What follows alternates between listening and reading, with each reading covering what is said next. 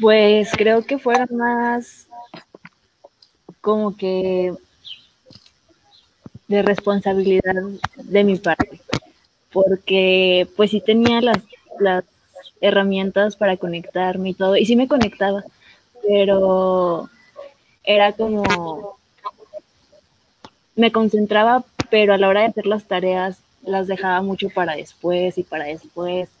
Y pues era eso. Nada más me pasó una vez que entregué una tarea de que a destiempo y fue como, eh, perdón, porque ya era creo que un trabajo final y ahí yo me di cuenta que pues es mucho de responsabilidad de uno el entregar las cosas a tiempo y tratar de conectarse. O sea, también son muchos otros factores que creo que ahorita vamos a tocar en alrededor, el, alrededor de la plática, se podría decir.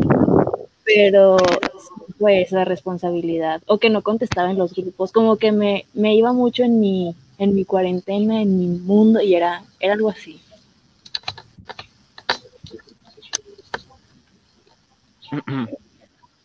Pero ¿a qué te refieres con que te ibas en tu cuarentena?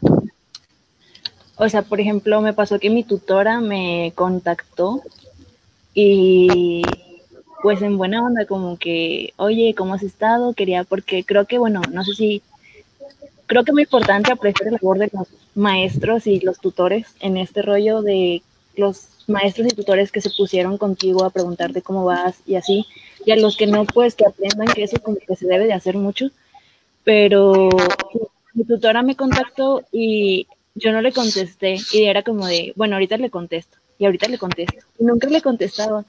Y era como de, a ver, pues no es como que tu amiga para decir, al rato te contesto de que hay una disculpa, es tu tutora y ahí fue como de, ya luego ya le contesté, terminó bien, todo correcto. Pero sí eso, o sea, como que yo me ponía a hacer mis cosas y, y se me olvidaba un poco la responsabilidad de perteneces a una institución, a una escuela y así, eso.